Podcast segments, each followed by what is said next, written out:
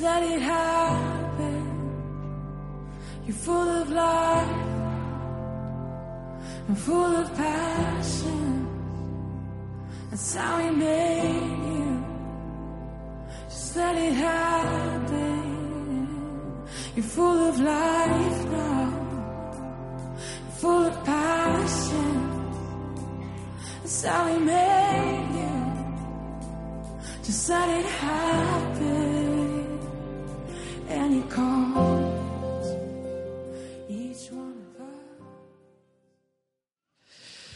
Bueno, pues hoy, aunque estamos aquí un poco en chasis, porque ya las vacaciones se notan y, es normal, ¿no? Ya empieza el tiempo de vacaciones para todos. Vamos a continuar con nuestra serie de predicaciones sobre los mandamientos. ¿eh? Nos quedan tres, el octavo, el noveno y el décimo.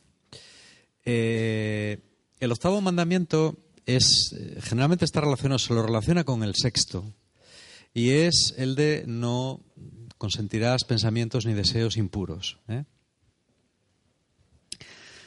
Cuando yo preparaba un poco esta, esta enseñanza, eh, recordaba un hecho que se dio hace bastantes años, 20 o así, en un pueblecito de, de Extremadura que se llama Puerto Urraco. Eh, pasó una cosa trágica. Una noche de, de verano, tarde, dos personas llegaron en coche al, pueblo, llevaban dos escopetas y mucha munición y empezaron a disparar sistemáticamente a todas las personas del pueblo que veían. El pueblo es pequeño, pero gente que estaba en las afuera, en las casas, porque en Extremadura hace mucho calor en verano, gente que encontraban por la calle, gente de los bares. Al final creo que mataron a 13 personas, hirieron a muchas otras. ¿no? Estas cosas en Estados Unidos son más normales, en España son muy raras, ¿vale? El caso es que estos dos hombres eran dos hermanos de unos 50 y muchos años, eh, salieron del pueblo, se fueron a una dehesa, se sentaron debajo de una encina y esperaron a que fuera la Guardia Civil a por ellos. Efectivamente, al, día siguiente, un montón de efectivos de la Guardia Civil, eh, bueno, los localizaron rápidamente, los rodearon y, bueno, fueron donde ellos. Ellos no pusieron resistencia, dejaron las armas en el suelo, los detuvieron y se los llevaron a la comisaría. Y bueno, eh, en los interrogatorios, lo primero que hay que establecer es el móvil. Es decir, ¿por qué han hecho ustedes esto? Y no había una razón. Dijeron, no hay ninguna razón. ¿Cómo que no hay ninguna razón? Sí, es que los de este pueblo son muy malos. ¿Cómo que lo? Pero si ustedes no son de este pueblo. No, nosotros somos. Ellos vivían en unos caseríos a unos kilómetros del pueblo.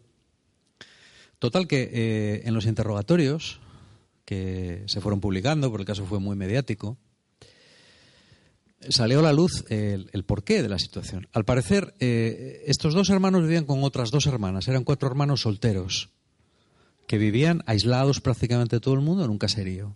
¿eh? Y hace mucho tiempo, muchísimo tiempo, habían tenido un follón con la gente del pueblo. No sé si por unas tierras o por alguna historia de estas. Pues que pasan en la vida rural, ¿vale? Eh, y esta gente decidieron no volver al pueblo. eh, y poco tiempo después pasó una cosa curiosa, es que la Guardia Civil fue y detuvo a las dos hermanas. Las dos hermanas no estaban implicadas en absoluto, la Guardia Civil fue y las detuvo. ¿Por qué? Porque se las acusó legalmente de instigadoras del delito de asesinato. Por lo visto, estas dos mujeres, eh, entre los cuatro, habían estado dándole vueltas y vueltas y vueltas y vueltas y vueltas y vueltas durante décadas a la supuesta afrenta que los del pueblo habían cometido, pensando, hasta que un día estos dos hombres cogieron las armas y cometieron esta barbaridad. Ninguna de las personas que mataron tenía que ver con nada de lo que les había pasado. Fue un- fueron asesinatos casuales, ¿no? Es decir, sin ningún tipo de. ¿Vale? Pero lo curioso es que al final la, condena les cayó a los cuatro. Bueno, las dos hermanas fueron ingresadas en un psiquiátrico penitenciario, creo, recordar. Ellos cumplieron condena. Eh, pero ellas también. Porque, vamos, eh, todos los de los interrogatorios salió que ellas habían sido instigadoras del crimen, ¿vale? ¿Todo por qué? Por pensar. Por tener un mal pensamiento. Es verdad que el octavo mandamiento se refiere especialmente, está relacionado con el sexto y se refiere especialmente al tema de la moral sexual. ¿eh?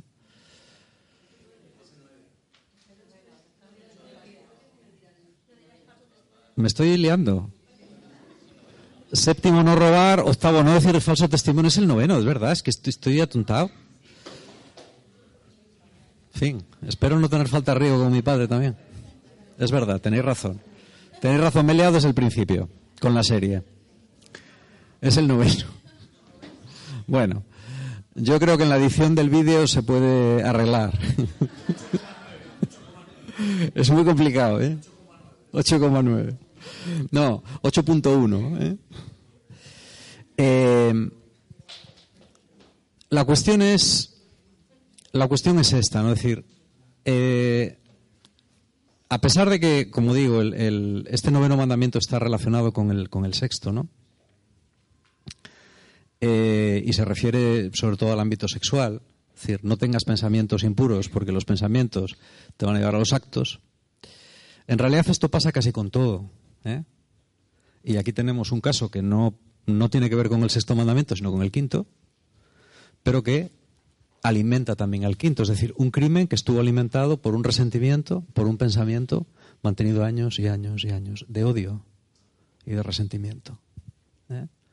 Seguro que si estas mujeres y estos hombres no hubieran estado durante años comiéndose la cabeza y pensando sobre una ofensa real o imaginaria, al final no habría acabado en esta catástrofe para las personas que asesinaron y para ellos mismos, porque sus vidas terminaron ahí. Eran ya gente mayor, ellas murieron en el psiquiátrico penitenciario y ellos yo creo que también. ¿eh? Bueno, es un ejemplo, ¿vale? Eh, yo una cosa que pensaba también es que en la sociedad en la que estamos, como decían antes en la oración, es muy difícil tener claro por qué hacer una cosa o por qué dejar de hacerla. ¿eh? El otro día em, oía una cosa muy interesante, no recuerdo dónde, que decía que toda civilización empieza con un relato. Hace falta un relato para poder mover algo, para poder crear una civilización. Y ese relato habla de lo que una cultura determinada considera que es bueno y justo. Hay civilizaciones pues, que se han basado en la consecución de la riqueza, en el comercio, otras se han basado en la guerra y en los valores militares, otras se han basado en la religión, como la judía, otras se han basado en el valor, pero toda civilización necesita un relato.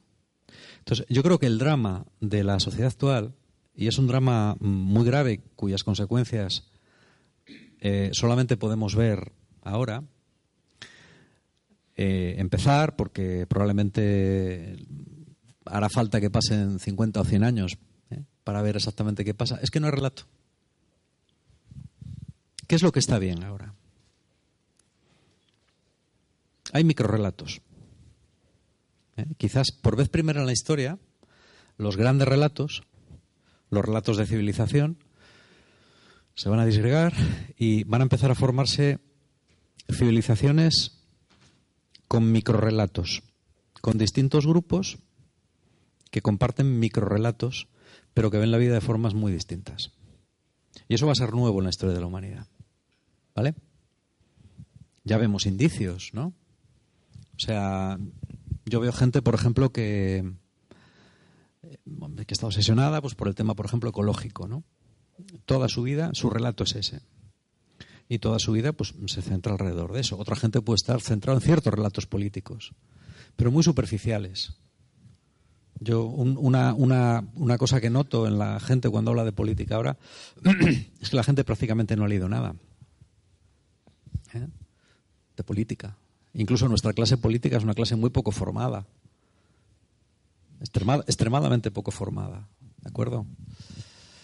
Entonces es muy difícil crear un relato. Cuando es difícil crear un relato, es difícil decir a una persona lo que tiene que hacer. Por ejemplo, si tú le dices a un chico o una chica, no tengas malos pensamientos. Primero tienes que decirle por qué un pensamiento es malo. ¿Por qué un pensamiento es malo? ¿Eh? Primero tienes que empezar por ahí. Pensar correctamente es una cosa fundamental para que un ser humano sea un ser humano. Pero ¿qué es pensar correctamente? Yo a veces escucho gente de, la nueva izquierda, ¿no? Española, de la nueva extrema izquierda española, ¿no? Y me llama muchísimo la atención porque es un discurso, eh, es una mezcla de distintas cosas,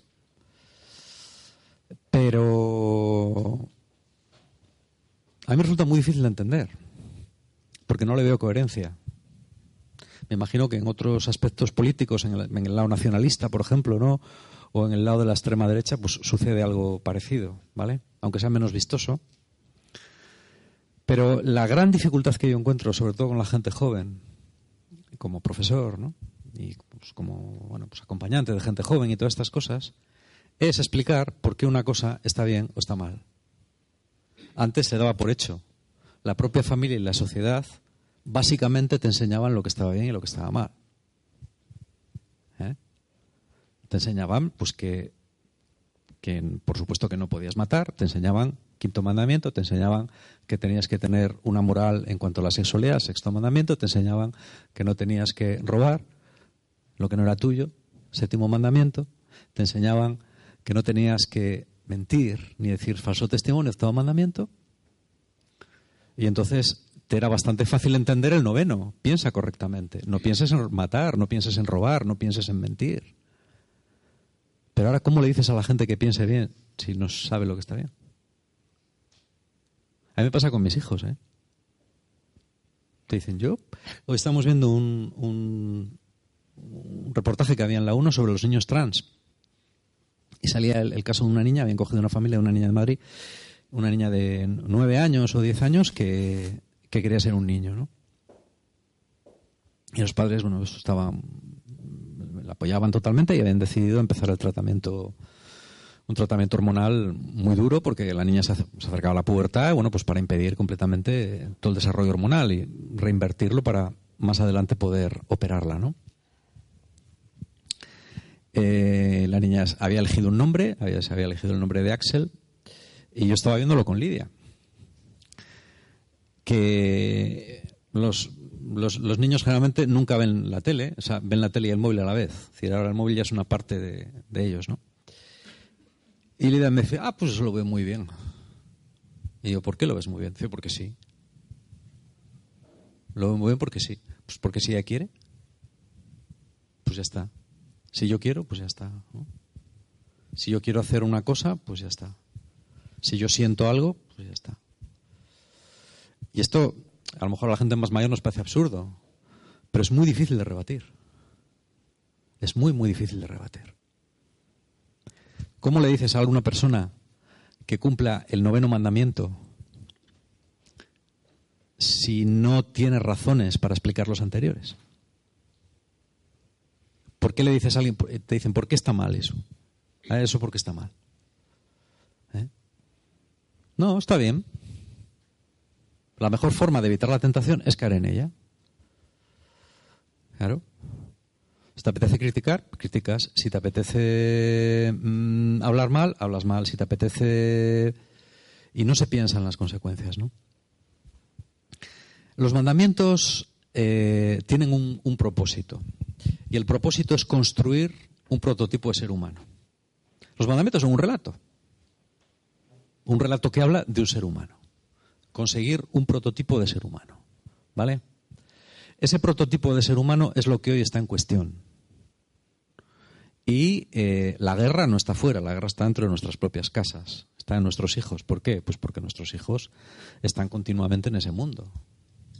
Y las familias, eh, yo por lo menos lo que observo, en mi familia y en otras, los padres no tenemos el poder que se supone que tenemos para que nuestros hijos hagan lo que se supone que tienen que hacer. Los hijos hacen lo que les da la gana. ¿Vale? El, debate sobre la importancia de los padres o no en el comportamiento de los hijos es un debate eterno. Yo creo que se remonta por lo menos a Sócrates, quizá antes. ¿Vale? Eso nunca, nunca vas a llegar a esa conclusión, ¿no? Los que tienen hijos que salen como los padres quieren, los padres dicen que es por mérito suyo. Los que tienen hijos que los padres salen como ellos no quieren, los padres dicen que es culpa de ellos, ¿no? Es normal. Es difícil de saber. Pero hoy en día es muy complicado, yo lo he dicho muchas veces, porque la sociedad no tiene claro lo que está bien y lo que está mal.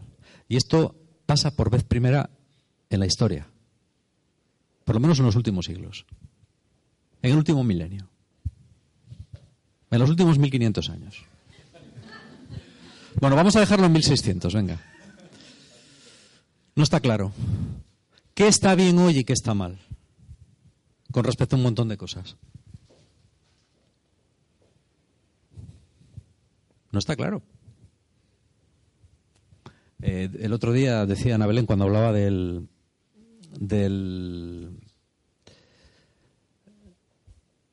del tema de los, de los derechos de autor, del robar, de no robar, de pagar el IVA, etcétera, ¿no? Bueno, eh, el séptimo mandamiento hay gente que eso no lo tiene nada claro. ¿Por qué? ¿Por qué tengo que pagar el IVA?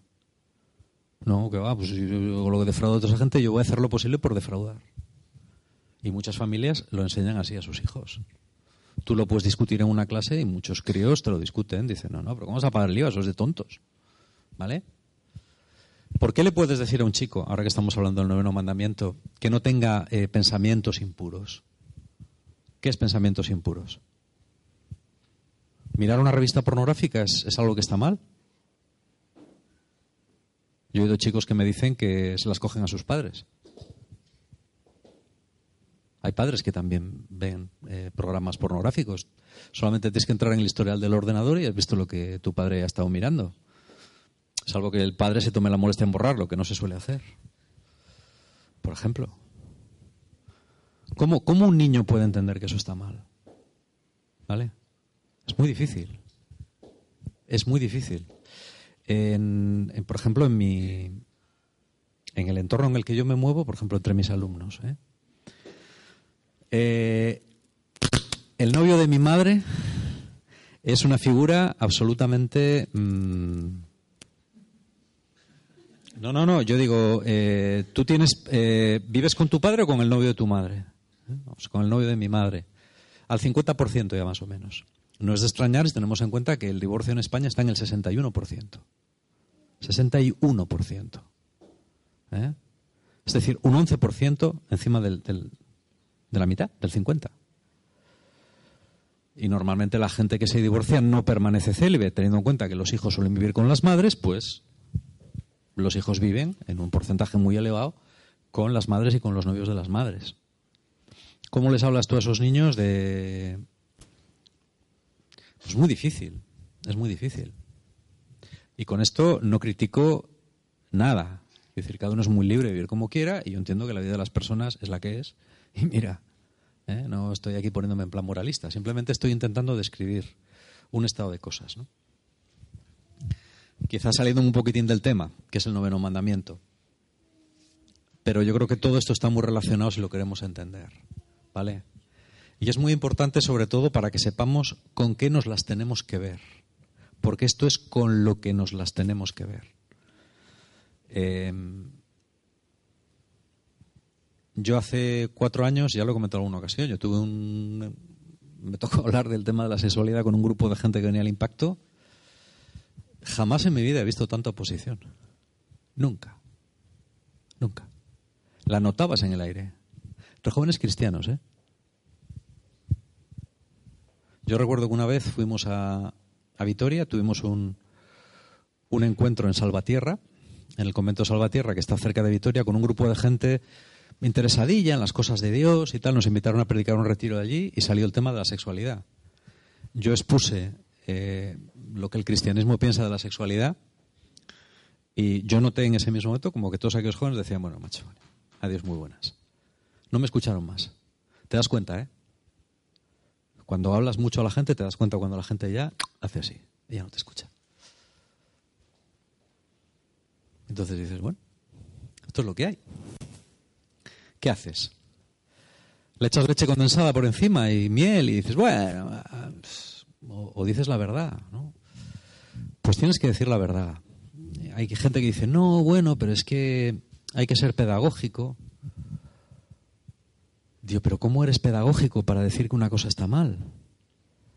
dices, mm, no es probablemente lo más indicado en esta situación. No, pero a ver, o sea, ¿esto está bien o está mal? Bueno, en realidad eh, es que o lo dices o no lo dices. O dices la verdad, lo que tú crees que es la verdad, o no lo dices. Hablas en nombre de la iglesia o no hablas en nombre de la iglesia. Pero claro, yo cuando voy a predicar o me invitan a ir a un retiro, yo no voy con mi propio mensaje, yo voy con el mensaje de la iglesia, porque el mensaje no es mío, no lo inventé yo. ¿Eh? Yo hago lo que decía Pablo, ¿no? Yo es que yo escuché una tradición, a mí me contaron que, ¿eh? y luego el Señor me lo confirmó, o al revés. Pero yo recibí una tradición. Yo he recibido una tradición que dice que esto es así y no puedo hacer más que transmitirla. Puedo intentar ser muy simpático contigo, sonreír mucho, ¿no? y pasarte la mano, pero al final te voy a decir que hay una serie de cosas que no están bien. Si tú eh, quieres pensar que puedes, hay gente que te dice, va, las fantasías sexuales, por Dios, todo el mundo las tiene. Digo, ¿no? ¿Cómo que no? Digo, no, yo no las tengo. ¿Tú no las tienes? Digo, no, yo no las tengo. ¿Por qué no las tienes?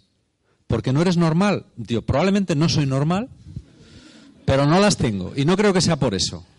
¿eh? No las tengo porque no quiero tenerlas. Y además, mi mayor problema no son las fantasías sexuales, son las fantasías de pegarle una torta a alguien. Ese es el mayor problema que tengo yo, ya ves tú. ¿eh? Con lo que más tengo que luchar es contra eso, no contra el otro. Contra el otro también. Bueno, más antes que ahora. Pero tú eliges lo que piensas. Ah, no, es que los pensamientos no se pueden elegir. Yo sí, hombre, claro que se pueden elegir. sí. Yo puedo elegir tener eh, pensamientos de odio, decir, mira, fulano es imbécil. Voy a pensar cómo podría arruinarle la vida. ¿Eh? Él ama mucho su coche. y yo sé dónde lo aparca. ¿Qué pasaría si no, no lo voy a hacer, no lo voy a hacer, pero si... ¿Eh? No, tú puedes, puedes hacer eso y fantasear con que vas a coger el coche y se lo vas a destrozar, o puedes decir, no, mira, no voy a pensar en eso porque eso, eso no está bien, eso no es indigno de una persona normal. ¿eh? No lo voy a pensar. ¿Entiendes? O puedes decidir no pensar en lo buena que está tu vecina o tu compañera de trabajo. ¿Vale? Puedes decidir pensarlo, fantasear, o puedes decidir no pensarlo. Pero el decidir pensarlo equivale a empezar un proceso de pecado. Y esto fue una cosa que Jesús describió muy bien. La moral judía era una moral fundamentalmente externa, basada en el hacer y en el no hacer. ¿eh? Los 613 mandamientos que se derivan del Código de la Alianza, que a su vez se derivan de, la, los, de los primeros diez mandamientos que estamos viendo, eran mandamientos positivos y mandamientos negativos. Pero que inciden sobre todo en los actos, por acción y por omisión. Sin Jesús da un paso más. Jesús dice, no, no puedes dividir al hombre entre lo que el hombre hace y lo que el hombre es. El que mira a una mujer casada deseándola ha cometido ella con ella adulterio en su corazón. ¿Por qué? Porque no lo ha hecho porque no ha podido. No se puede separar lo que el hombre piensa de lo que el hombre hace. ¿Por qué? Porque el hombre no es dos, el hombre es uno. El hombre es una unidad. Su mente y su cuerpo, sus sentimientos y sus actos, su moralidad y su obrar van juntos, no separados. ¿Vale? Entonces, esta es la cuestión. Esto es lo que Jesús nos enseña. Por último, el último aspecto que quería tocar. El cristianismo yo cada vez lo veo más como un proyecto de construcción personal. Es un proyecto de construcción personal en este mundo y en la vida eterna. Es decir, es un proyecto completo para el hombre en su finitud y en su eternidad. Es decir, Cuando Dios nos pone en este mundo, nos pone con una misión y para algo. Eh, la, la misión del hombre en este mundo no es pasiva, sino activa. Estamos aquí para hacer algo. ¿Cuál es la tarea más importante? La tarea más importante es construirnos a nosotros mismos en nuestra dignidad de seres humanos y ayudar a los demás a que se construyan en su dignidad de seres humanos. Cuando hacemos eso, estamos inaugurando lo que Jesús llamaba el reino, que no termina con la muerte, sino que se prolonga para toda la eternidad. Para bien o para mal. Cuando a una persona, a un chaval o una chavala, o a quien sea, le estás diciendo que haga esto o que no haga esto otro, no es por algo exterior a él. ¿eh? Es por él. Cuando tú haces esto, te construyes de una manera. Y cuando tú haces esto, te construyes de otra manera. Es como hacer una casa. A lo largo de los siglos ha ido aprendiendo cómo se hace una casa. ¿eh? Te dirán, mira, lo primero, hay que buscar cimientos profundos y firmes. ¿Por qué? Porque las casas que no están con cimientos profundos y firmes se caen. Luego hay que aislarlas bien. Tienes que poner aislante. ¿eh? Luego tienes que cuidar mucho el tejado y aislar también porque si no vas a tener frío o calor. Si tú haces las cosas correctamente vas a construir una casa bien, la experiencia lo demuestra. Si tú haces las cosas incorrectamente vas a construir una casa mal, la experiencia lo demuestra. El problema es cuando ya no tienes claro que quieres construir una casa. Ese es el problema que tenemos en nuestra sociedad. Porque no tenemos claro qué tipo de ser humano estamos buscando. Se nos acabaron los relatos. Ya no hay relato. Ya no hay discurso. Estamos en una sociedad, como decía Zygmunt Bauman, líquida, en la que todo es intercambiable, todo es fluido, inconstante. ¿eh? Y así es muy difícil enseñar a la gente que pensar. Así es difícil enseñar a, sobre todo a la gente joven, a pensar bien. No solo con respecto al sexo, con respecto a la vida en general. ¿eh? ¿Cómo vas a vivir tu sexualidad dignamente si no tienes claro lo que es vivir una vida humana digna? Si ni siquiera sabes lo que es vivir una vida humana. ¿Quién enseña a los chavales lo que es una vida humana?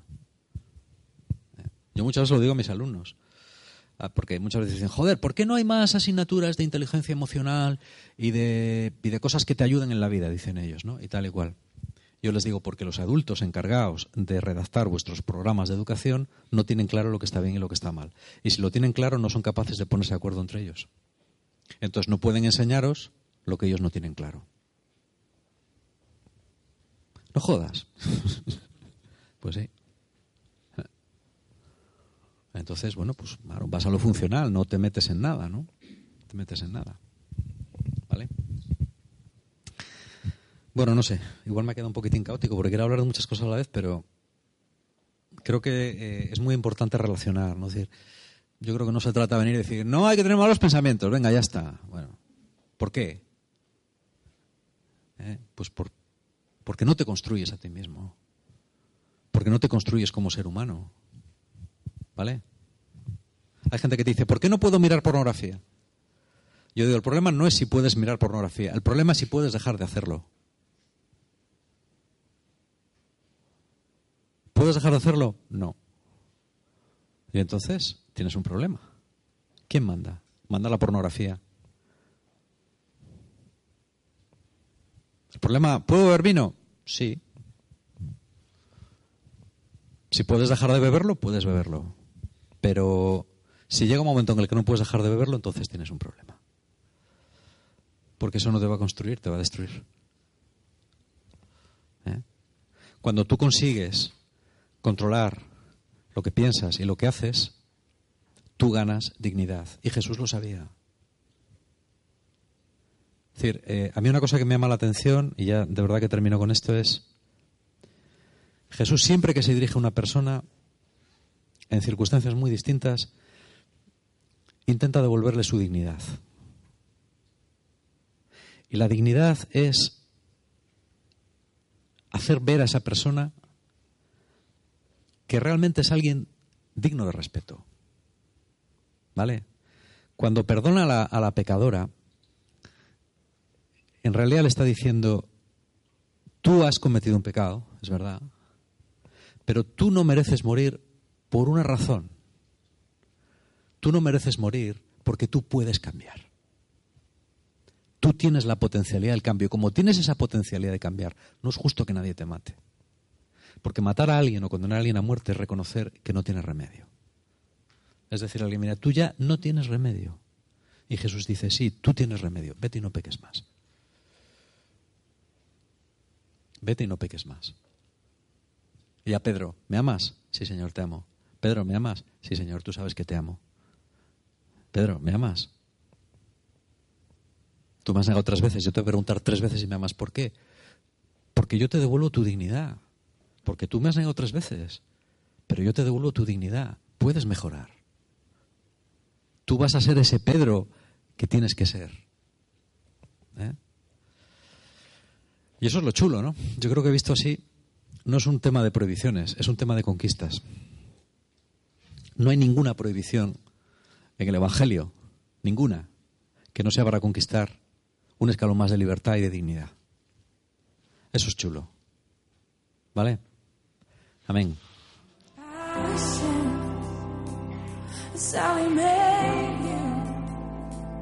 Just let it happened, And you called.